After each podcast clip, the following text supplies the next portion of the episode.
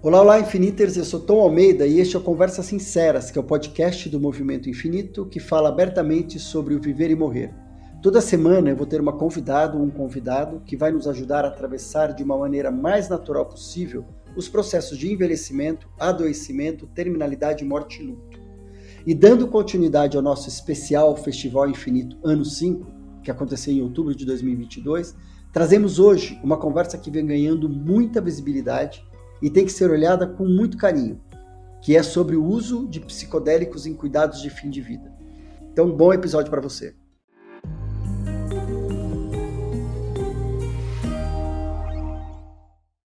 E dando nessa sequência, nessa conversa terapêutica, de olhar para dentro, né, que esse convite da gente se olhar para dentro, se entender é, onde a gente transita, o que a gente sabe sobre a gente, é, eu vou trazer um cara que eu admiro pra caramba, que é uma super referência é, nesse assunto que a gente vai conversar agora, que agora a gente vai falar sobre o uso de psicodélicos no final de vida. É, eu acho que é uma conversa bastante transgressora, é uma conversa muito atual, que no mundo todo está sendo conversada. A gente sabe que existe muito preconceito, existe muito pouco entendimento sobre isso, mas por isso que eu trouxe convidados que são referência. Então eu vou trazer aqui o meu amigo, eu já vou colocar ele aqui antes de eu ler o, o currículo dele. Deixa eu só achar ele aqui embaixo. Para eu apresentá-lo. Henrique Ribeiro, médico graduado pela Faculdade de Ciências Médicas da Santa Casa de São Paulo, espe especialização em psiquiatria pela Faculdade de Medicina da USP e medicina paliativa pelo Instituto Paliar. Ele atualmente trabalha como médico psiquiátrica, psiquiátrico na clínica Henrique Ribeiro, no Hospital Sírio-Libanês e no Núcleo de Cuidados Paliativos do Hospital das Clínicas da Faculdade de Medicina da USP. Henrique, seja muito bem-vindo, que alegria ter você aqui com a gente no Infinito, no festival. Alegria minha, Tom. Boa tarde para você, boa tarde para todo mundo. Que honra estar aqui com vocês para compartilhar essas reflexões sobre esse tema. É... Vou te deixar aqui, então, fique à vontade. Conte, já já eu volto para a gente seguir essa conversa. Tá. Deixa eu só abrir aqui. Estão acompanhando comigo?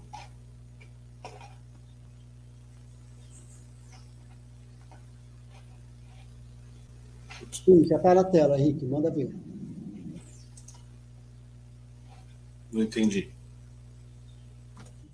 Pode voltar a apresentação. Eu só entrei para falar que a apresentação estava e eu não sei o que aconteceu, que ela caiu, mas tá. pode. Eu vou pôr aqui então. Põe que daí eu fico aqui com você, que está. Pronto, vamos lá. E está entrando, entrou. Eu preparei alguns slides para a gente poder é, acompanhar a reflexão. Acho que é um tema muito amplo, né? um tema que tem feito parte de diversas discussões acadêmicas, científicas, uh, mas que ultrapassa esse escopo. Né? E conversando com o Tom, né, para a gente poder pensar em como fazer essa discussão aqui, eu preparei algumas informações para que a gente possa fazer aí um, enfim, trazer algumas reflexões para nós e que depois a gente possa discutir. Uh, então eu começo fazendo essa pergunta: será que os psicodélicos, né, essas substâncias, elas estão ligadas aí a uma busca pessoal para que possa existir um desenvolvimento espiritual? Isso está fora do, do campo médico? Ou os psicodélicos são algo para serem utilizados uh, dentro da prática médica? Esse é um ponto de discussão atual que aproximadamente 50 anos, 60 anos já isso vem sendo discutido. Houve um movimento muito importante dessa pesquisa com psicodélicos uh, na década de 50, 60 até 70 do, do século passado, vamos falar assim, do milênio passado, né?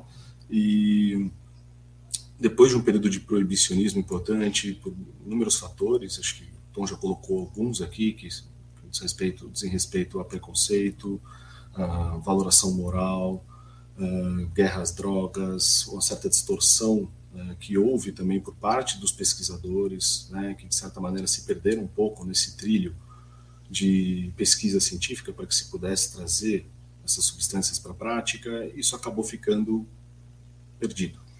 E nos últimos 20 anos aproximadamente, volta-se então a pesquisar com muito mais rigor científico, metodológico, para que se possa então tentar incorporar essas substâncias na prática médica. Tá? E um dos pontos de pesquisa sobre os psicodélicos foi e continua sendo os cuidados paliativos.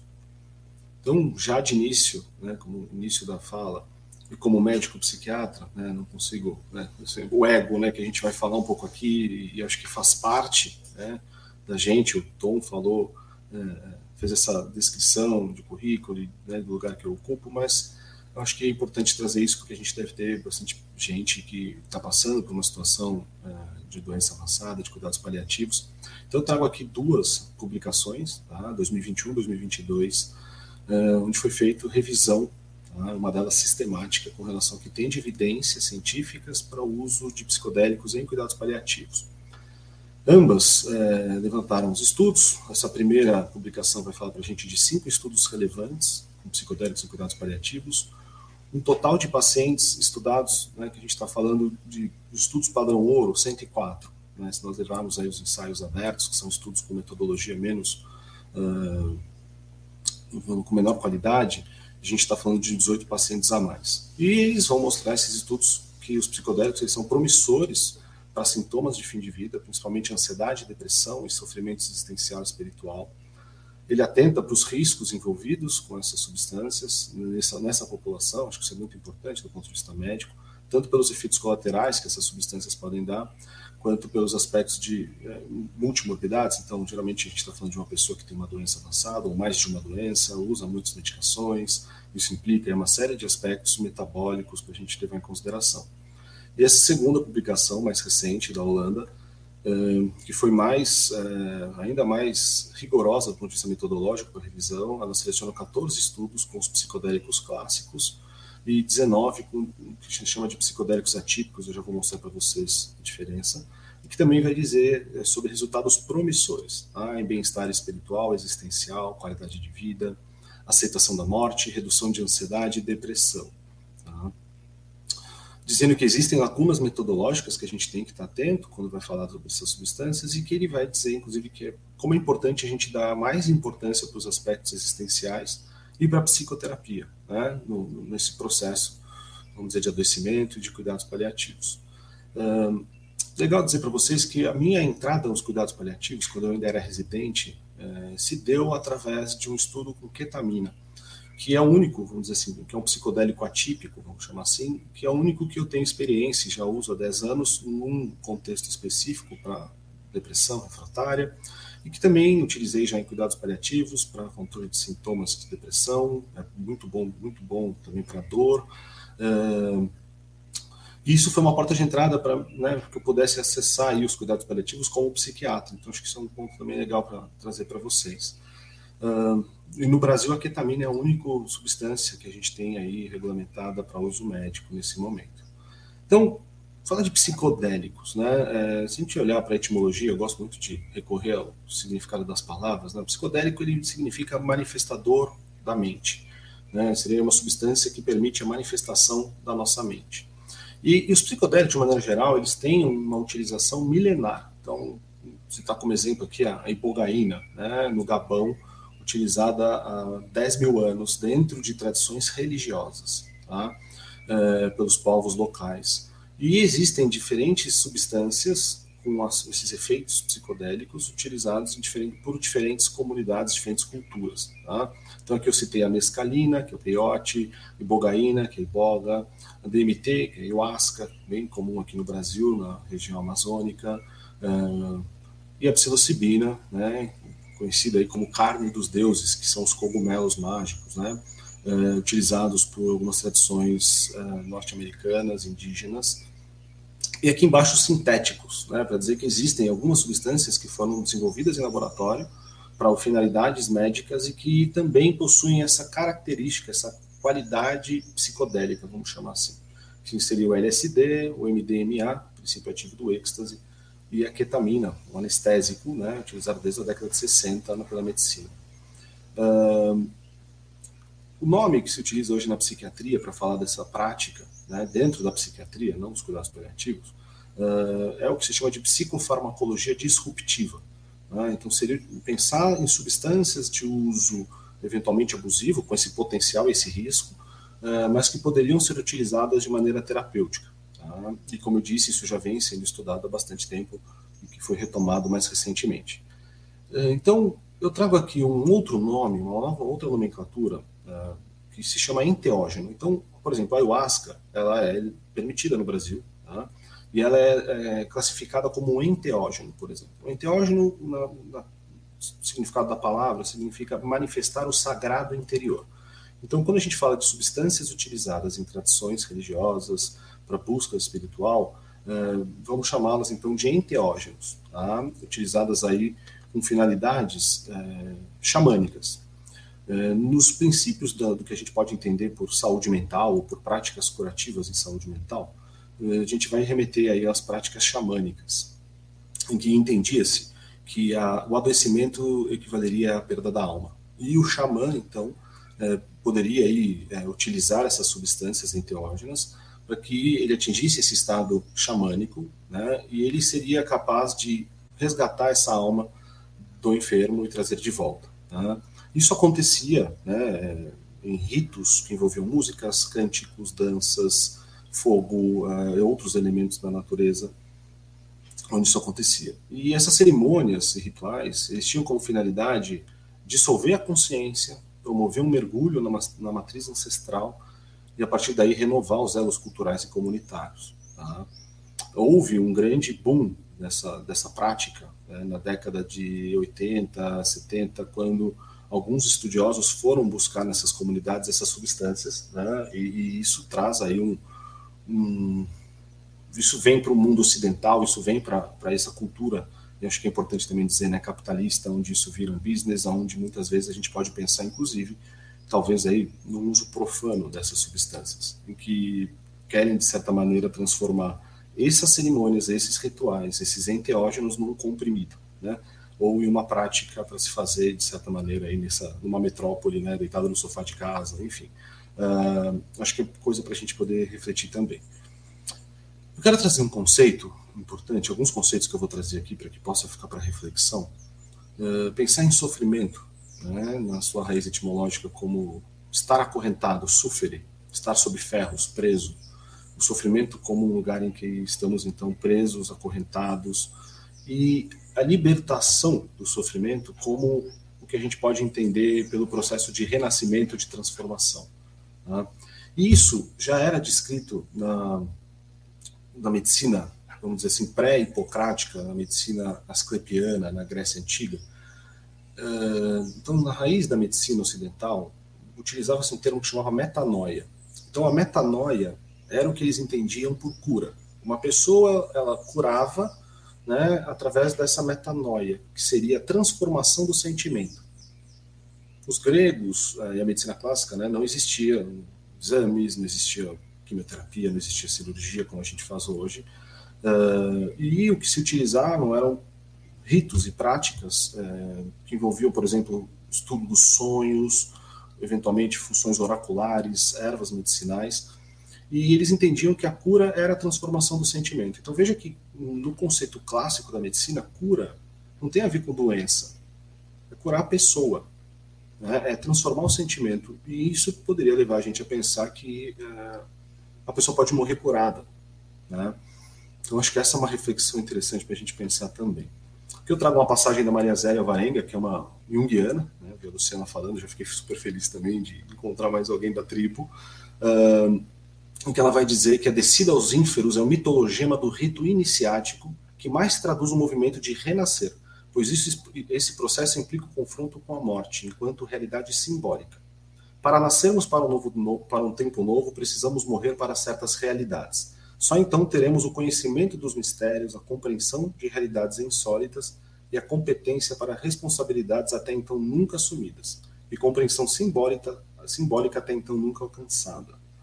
Então, esse mergulho né, nesse universo da morte, nesse, nesse lugar do sofrimento, do sentimento, como esse aspecto mais negativo, é um, um rito iniciático para que a gente possa, a partir desse mergulho, que a gente possa voltar transformado, renascido, nesse sentido simbólico que ela coloca aqui. Aqui um livro da Marilyn von Franz, que fica como Sonhos e a Morte, para quem quiser aprofundar um pouco essa discussão dos sonhos e do, da psicologia analítica diante do fim da vida. Uh, alguns termos que eu gostaria de trazer, né? Peak Experience, ou experiência de pico, é descrito uh, por William James, né? e Maslow também vai fazer essa descrição, como uma experiência poderosa que leva a mudanças terapêuticas duradouras de valores e comportamentos através de combinação intensa de afetividade positiva, estados alterados de consciência e autorrealização. A experiência psicodélica ela geralmente causa né, esse tipo de experiência, uma experiência de pico. Outras experiências que não necessariamente relacionadas ao uso de substâncias também podem caracterizar esse tipo de experiência. Então, isso pode estar ligado à meditação, música, cultos, cerimônias de outras natureza, algum momento da vida com grande força afetiva, né, e que muitas vezes nos transformam. Tá? Podem ser experiências positivas ou negativas, mas que de certa maneira causam um impacto de transformar a nossa personalidade. Tá? Então, esse é um conceito interessante. O Jung vai falar de sincronicidade, tá? é, que ele vai descrever como união de eventos internos e externos de uma maneira que não pode ser explicada por causa e efeito, mas que tenha né, um significado para o observador. Então, não é uma coincidência apenas, mas fenômenos que ocorrem que a gente pode olhar e entender que, isso há, que há um significado maior para isso, por exemplo, para a gente estar tá aqui agora, nesse encontro, falando, ouvindo, pensando junto. Uh, e o Jung também vai é, relatar que foi o Einstein quem primeiro me levou a pensar sobre uma possível relatividade tanto do tempo quanto do espaço, na sua condicionalidade psíquica. O Jung desenvolve esse conceito de sincronicidade a partir de conversas com o físico, tá? Wolfgang Pauli. E eu digo para vocês que também é um campo que eu tenho estudado mais, né? termodinâmica, física quântica, isso vem muito próximo dessas discussões é, dos psicodélicos. Tá? E mais um conceito que eu gostaria de trazer, uh, que também é de um Jungiano, né, David Rosen, ele traz um termo que ele chama de egocídio. Tá? É o deixar ir de uma ferida, de uma imagem de ego dominante ou identidade, uma morte simbólica do ego experimentada como a morte do ego, um sacrifício do ego para o self, para essa dimensão transcendente maior, um princípio superior. O egocídio é a estratégia central para a transformação da depressão. David Rosen tem um livro onde ele vai falar sobre isso, ele vai descrever a depressão como um processo em que há uma necessidade de ser vivido esse egocídio. Né? Se a gente for pensar no suicídio, né, é, é como se a gente pensasse o que, que precisa morrer no meu ego para que eu não morra. Né? Como se a depressão nos convidasse para essa posição. Uh, aqui para dizer para vocês e mostrar que existe um efeito desses psicodélicos de maneira geral, que ele é chamado na, na literatura médica de dissolução do ego. Então, alguns efeitos que essas substâncias vão fazer no sistema nervoso central, no nosso cérebro, é, essas substâncias tendem a desincronizar, a silenciar algumas estruturas e alguns circuitos cerebrais responsáveis pela nossa identidade do ego, pela nossa orientação, pelo nosso contato com a realidade. E quando essas substâncias agem nesses sistemas, elas vão causar essas, esses efeitos que a gente chama de despersonalização, desrealização e experiências místicas. E um dos fatores mais é, um dos principais preditores, digamos assim, de, de eficácia terapêutica da, aqui da psilocibina para depressão resistente é, é, a dissolução do ego, novamente. Essa ideia desse egocídio, desse ego que precisa, de certa maneira, morrer e ser transformado, né, e que isso, de certa maneira, acontece na nossa vida continuamente. Né, a não ser que a gente tenha aí esse fator existencial da negação da morte como algo que nos ameaça continuamente do qual a gente tenta fugir a todo custo e daí a importância desses espaços como o infinito, para que a gente possa discutir esse tipo de, de tema tão importante, tão universal e tão evitado. E o, o, ego, ele também vai evitar a morte dele, ele também vai fazer de tudo para que não aconteça. Né? E aí fica essa pergunta: será que a gente está preparado para isso? É curioso porque eu fiz essa pergunta na rede social essa semana e a maioria das pessoas, uma discreta maioria, disse que não estamos preparados para isso. Eu acho que isso traz um pouco essa ideia da negação da morte, acho que isso traz esse medo que nós temos dessa transcendência, desse espaço-tempo para além do que a gente tem na consciência. E eu cito esse artigo muito interessante, feito é, por um grupo de Israel, é, do Reino Unido e dos Estados Unidos, em que se deu é, ayahuasca. Convidaram aí palestinos e israelenses para um rito é, com ayahuasca. A Luciana mencionou isso, né? Esse maniqueísmo, bom, mal, certo, errado, direita, esquerda, nós vivemos nessa, nessa né, tensão polarizada, é, tão difícil da gente conseguir ultrapassar isso, né? Assim, e acho que aqui a gente está falando de uma experiência que pode colocar todo mundo na mesma posição, né? Onde a gente vai ter que, obviamente, para isso, prescindir ou conseguir desconectar um pouco do ego, né? Para que isso possa ser vivido dessa maneira. Um outro autor que eu queria citar, o, o Karl Jaspers, que é um psicopatologista alemão, né? Que é a base da minha formação e da formação aqui na psiquiatria da USP, eh, em que ele vai falar de um processo chamado de autoiluminação filosófica. Né? Então ele vai, vai dizer que a, a vida humana ela deriva de uma fonte muito além da nossa consciência e da nossa cultura. E que a única maneira da gente atingir essa fonte né, é através desse processo de autoiluminação filosófica. Uh, e que isso vai se manifestar, e olha que curioso, né, a partir da insuficiência, da doença, isso acho que é um ponto muito importante que eu queria destacar, da minha experiência mesmo com os pacientes. Uh, por exemplo, tem paciente que me diz, mas acho que eu não preciso, né? Que alguém falou para a paciente que ela devia usar psicodélico, devia usar cogumelo, e ela me diz assim, mas eu acho que eu não preciso, a gente já não faz isso aqui, né? Então, a doença, a nossa condição humana, frágil, finita, imperfeita, ela é um elemento que já nos convoca para essa percepção da realidade mais ampla, da apreensão dessa fonte da vida humana. Contato com o elemento indeterminado, ao qual nós somos submetidos, e a gente pode chamar do que quiser, essa dimensão transcendente de Deus, de cosmos, uh, enfim, né, mas é um elemento que nós não conhecemos, nós não temos aí é, uma apreensão completa do que ele é. O desejo pela unidade, que seria essa nossa busca, então nós tentamos sempre dividir o mundo em caixinhas, né, em, em polos, em, enfim, de várias maneiras a gente tenta segregar, segmentar, né, desde Descartes aí, né, para que a gente possa ter uma, um entendimento próximo daquilo que a gente está estudando ou está vendo.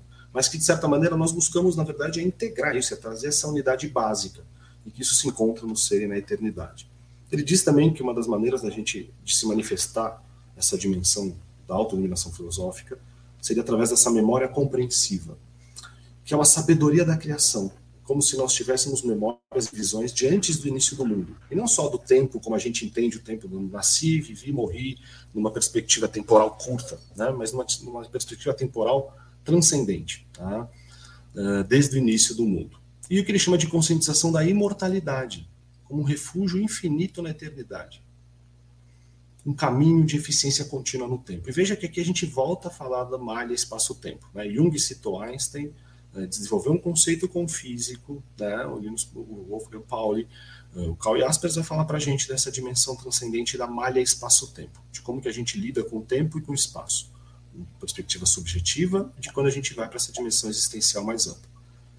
Timothy Leary eh, e o Ralph Metzner e o Richard Alpert escreveram esse livro. Ele está, a versão em português está disponibilizada para vocês, essa é uma versão em inglês, em que eles fizeram uma, uma correlação da experiência psicodélica com o livro tibetano dos mortos. Esse livro eu achei, para mim, foi um dos livros mais impactantes que eu li recentemente. Ele me fez querer encontrar mais livros do, do Timothy Leary. Eu acho que o Timothy Leary foi um dos caras mais geniais que eu já li. É, mas eu também concordo que ele perdeu um pouco o trilho e acho que ele deixou descarrilhar muito para um caminho que não foi muito legal para as pesquisas e para que a gente pudesse talvez estar em outro momento hoje com os psicodélicos. Uh, mas o Timothy Leary ele vai falar sobre a experiência psicodélica como uma experiência de transcendência dos conceitos verbais, da dimensão espaço-tempo novamente, da identidade do ego novamente. Né? Esses termos eles vão surgir. E que essas experiências elas poderiam levar a uma transformação da cultura e da sociedade. Tá? Ele foi muito radical, né? e outros autores uh, também diziam, por exemplo, que seria importante que psicólogos e psiquiatras pudessem estudar né, com psicodélicos. O próprio Jaspers, que eu citei aqui, na obra dele, ele cita várias passagens de experiências com psicodélicos, com é, mescalina, por exemplo. Ele vai descrever com rachixe, ele vai falar de outras é, alterações da consciência a partir de substâncias. Ele, no livro, ele faz esses alertas, eu acho que é interessante trazer essa ideia do que ele chama de jogo do ego, tá? Então ele vai falar da natureza humana egoísta, tá? E o jogo do ego é um jogo que o nosso ego vive no dia a dia, desse lugar de poder, de sucesso, de prestígio, do que eu sou, do corpo, né, da imagem. E, e também uma outra coisa que ele traz é essa ideia que se faz do, da aniquilação do ego, pessoas que veem o ego como um grande inimigo. Ele não é um grande inimigo.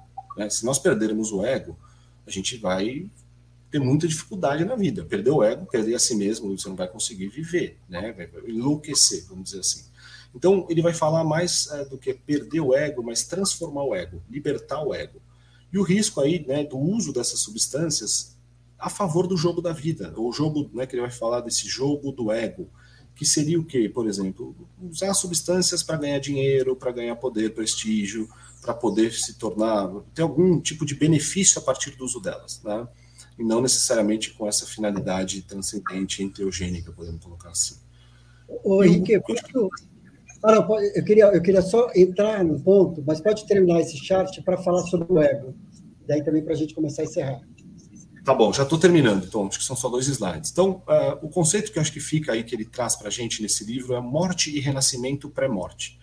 O livro tibetano dos mortos era um livro, é um livro tradicional, né, da tradição uh, uh, tibetana, que era inicialmente trazido para se utilizar para os enfermos que estivessem próximo da morte, no período de 49 dias, aí sete vezes sete dias, em que seria aí uma sugestão para que essa pessoa, para o processo que a morte aconteceria até o final da vida.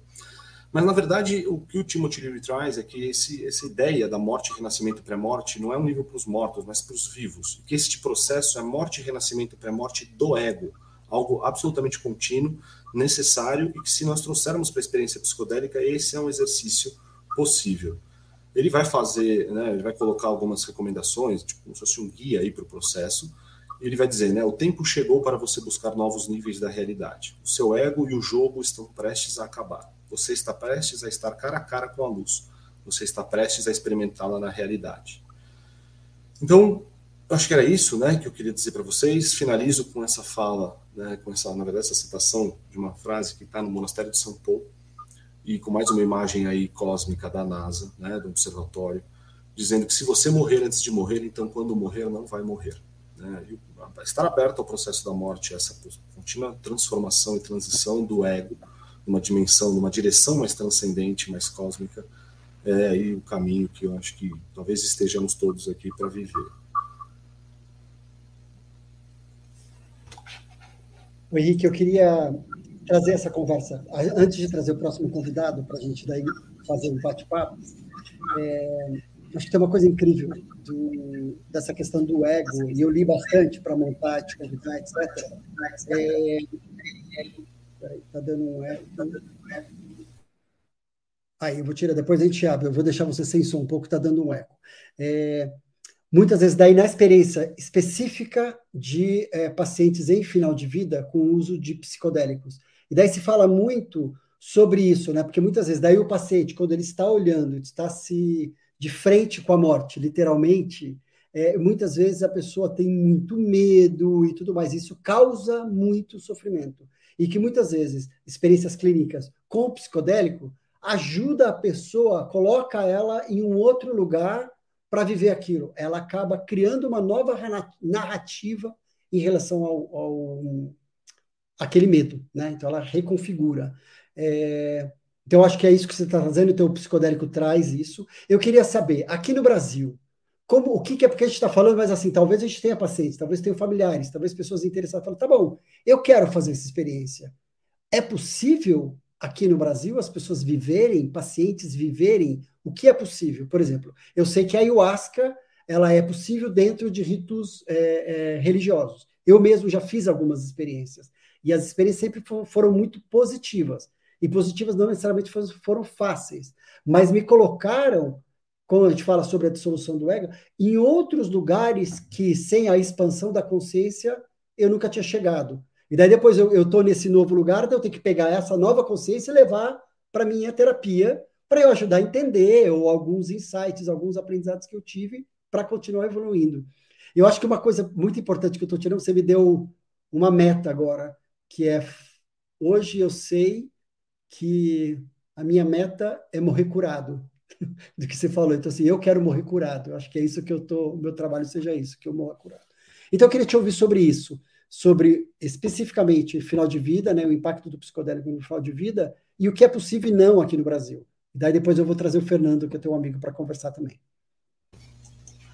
Legal, Tom. Ótima pergunta, né? E eu acho que é ótima colocação também, né? Fala-se muito da, da não só do psicodélico, mas se a gente pensar de novo nos cuidados paliativos, da importância de ressignificar a vida, ressignificar uh, as minhas relações, ressignificar a minha maneira de viver. E eu acho que você tocou num ponto que é isso, né? Acho que é ressignificar o próprio ego, é ressignificar quem eu sou, o meu eu. Né? E aí, obviamente, isso vai transformar o entorno. Com relação à busca, Tom, para uso clínico médico, né, isso não está regulamentado, nem aqui e mesmo nos outros países, isso ainda não está em fase 3 para a gente poder prescrever.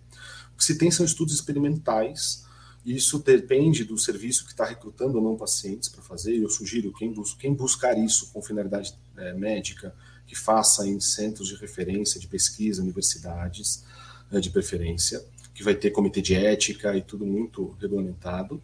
É, mas existem, como você falou, buscas que vão para um outro lugar, não de uso médico, mas de busca espiritual. Então, a ayahuasca é um, é, que no Brasil isso é muito forte, muitos estrangeiros vêm para cá para fazer. Existem algumas substâncias que são vendidas, e de novo, tô com todo esse risco que a gente não sabe, qualidade dessas substâncias, posologia. Então, essa é uma dificuldade que se tem quando se pensa no uso médico. Agora, o que eu acho é que quem tiver com esse interesse, é, buscando, que possa conversar com algum profissional, que possa orientar, por exemplo, né, os riscos, o que, como que se faz, como que a pessoa pode se proteger disso, ou como eu mencionei, né, existem outras formas também de fazer esse tipo de transição, de transformação de uma maneira não, não relacionada à psicodélica. Né? Acho que eu digo que a própria psicoterapia, né, ela é uma dissolução do ego, mas muito mais sutil do que uma dose psicodélica. E o Tom também trouxe um outro ponto importante, que os estudos que são feitos com é, psicodélicos, é importante frisar, são psico, é, estudos com psicoterapia assistida por psicodélicos. Então, não é só substância. Foi o que o Tom disse e depois voltar para poder conversar sobre com o terapeuta. É, tem um, um preparo para essa experiência que se faz, geralmente com algumas sessões de psicoterapia.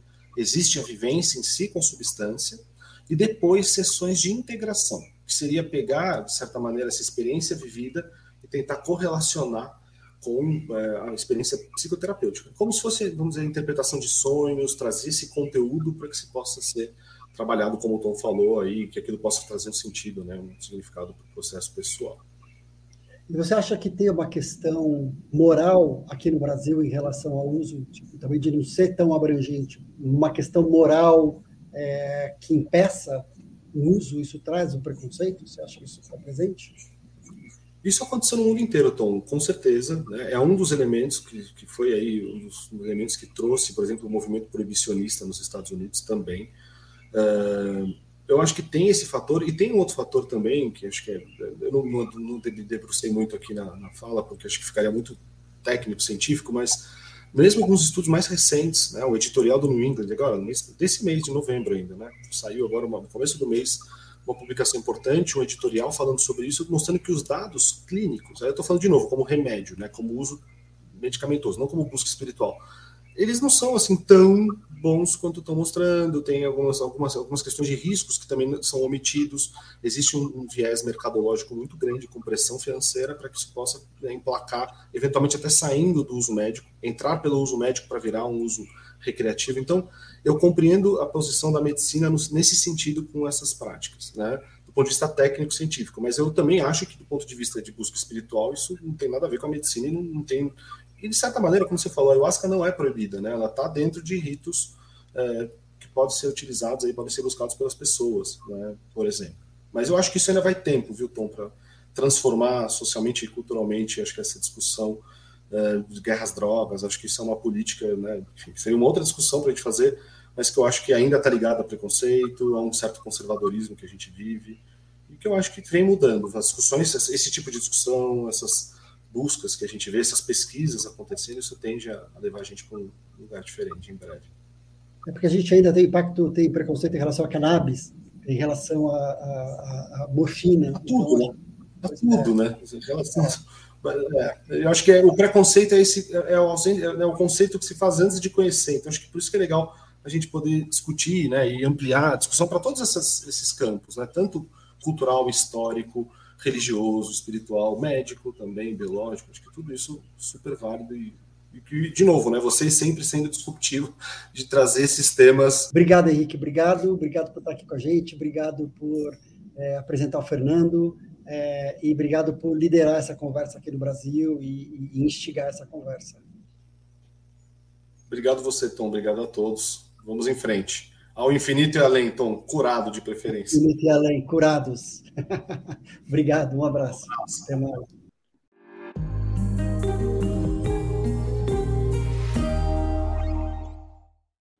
E aí, o que, que você achou dessa conversa, talvez inusitada, desse novo momento e um novo olhar para os psicodélicos? É, eu espero que isso tenha te trazido bons insights e que a gente possa evoluir nessa conversa. Então, eu te encontro no próximo episódio. Até lá.